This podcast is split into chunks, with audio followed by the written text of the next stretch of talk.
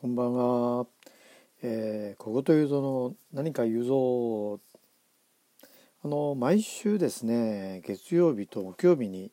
まあ、友人のあの、えー、羽内凛太郎さんと、えー、孤独のは内ラジオ、まあ、シーズン3ということで、まあ、10分言うぞっていうのをやってるんですが、まあ、あの11月1日の、あの10分言うぞで、まあ、私がこの自由主義と自己責任論についてという話をしました。でまあ11月ですが、まあ、あの今日のですねポッドキャストでも、まあ、その前回の補足としてですね、えーまあ、いろんな言いたいことを、まあ、あの2人で言ったんですが、まあ、3点ほどねもう少しそのこの春秋主義と自己責任論について話をしたことについてね少しだけ、えーまあ、3つほどですね補足をしたいなと思ってるんです。でなんで私がこの何て言うかなこう特にこのいわゆる高等教育を受けたことを受ける機会があったね例えば片山作さんだとか、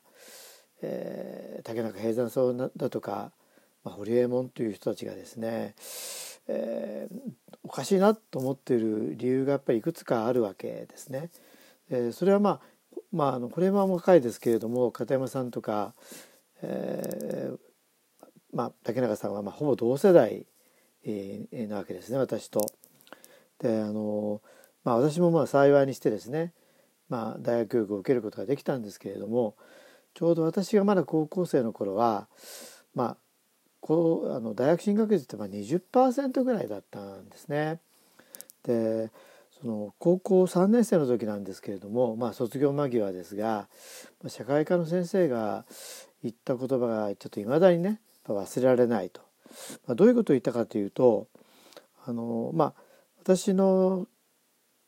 進学した高校はまあいわゆるまあ田舎の進学校だったんですね。まあ、ですからまあほとんどの生徒は大学に進学すると。で、まあ、その先生がねあのまあ、君たちは大学に行くのは当たり前だと思ってるかもしれないけれども、まあ、同世代ではね5人に1人しかまあ、大学にはまあね進学しないと、まあ、中にはね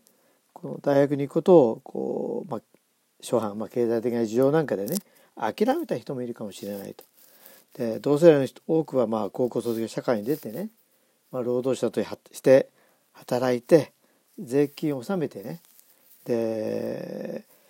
まあ、あの君たちが大学で勉強することをね支えている一であるっていうことをね、まあ、忘れないようにしなさいというふうにまあ授業の最後の方で言われたまあこれはね非常にずっといまだにね何かあると思い返すわけですね。で2つ目にね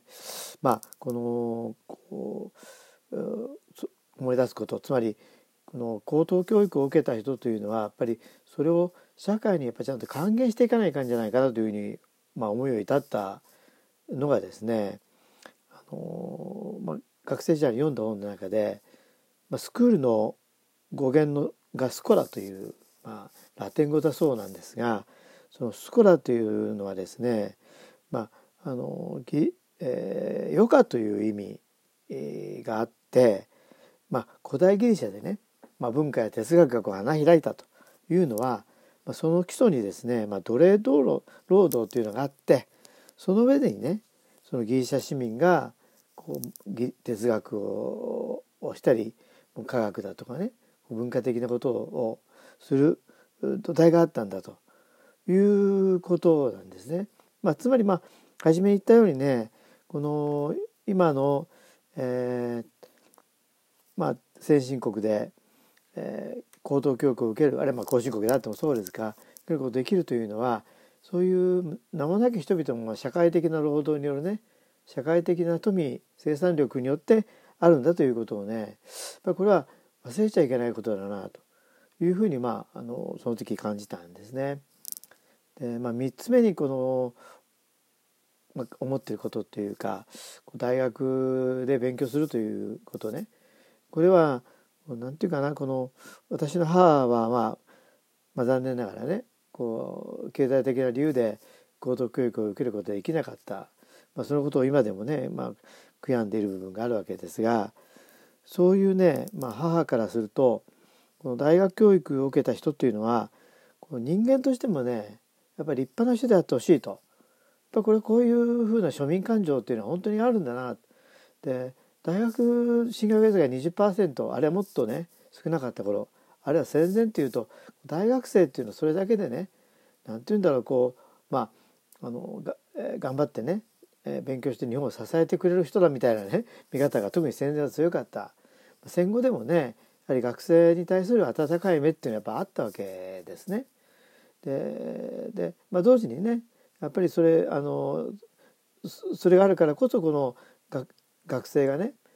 あまり羽目を外したりあるいはこの今のこうなんか、いわゆる自己責任をね声高に言うこう高等教育を受けた人が言ってるのを見るとねそれはねやっぱりおかしいなということをですね私は非常に感じるわけですね。やはりあのまあ大学で学ぶということはね貴重な時間をこう社会的にね与えられたわけですからそれをねまあ、生涯かけて、まあ、恩返しをしていくっていうことはね、まあ、これはやっぱり社会から求められていることではないかというようなことをこうずっとね、常々思ってはいるわけです。じゃあそのことができてきていたかというとね、まあ、なかなか、うん、まあ反省する日々ではありますけれどもそのことをねやっぱりまあ今回の補足の補足ということで、まあ、まりあの柄にもなくですね真面目なことを言ってしまいましたけれども、えー、それが今回のですねえー、10分有造の新自由主義と自己責任論について考えた時にですね、まあ、一つの補足で、えー、まあ、私はこんなことを考えてるんだなということをですねご理解いただければと思います。それではまあ次回はいつ、えー、やるかまだ不定期ですので決めてはありませんがあのー、えー、花井さんの、えー、ゲストに迎えられてあの時にはどうでもいい話をしますけれども、えー、補足が必要だなと思われた時には、えー、話をしたいと思います。ここまでお聞きいただきありがとうございました。それではさようなら。